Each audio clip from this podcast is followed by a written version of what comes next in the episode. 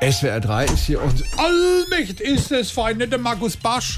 Herr Matthäus, Lothar Matthäus, was verschafft uns die Ehre? Ei, du kannst frei freier Vogel zu mir sagen, du Fisch. Freier Vogel, ach ja, die fünfte Scheidung, schon vollzogen. Und wir haben es erst jetzt erfahren, Herr Matthäus. Ja, wo ist der Dödel von der Bildzeitung, wenn man ihn mal braucht? Naja, ähm, äh, ihr habt das ja bewusst verheimlicht. Ja, ne? freilich, was denkst denn nachher du? Aber fünf Scheidungen, Pff, Respekt, das muss erstmal einer bringen, oder? Ja, Rituale sind frei wichtig, gerade beim Thema Ehe.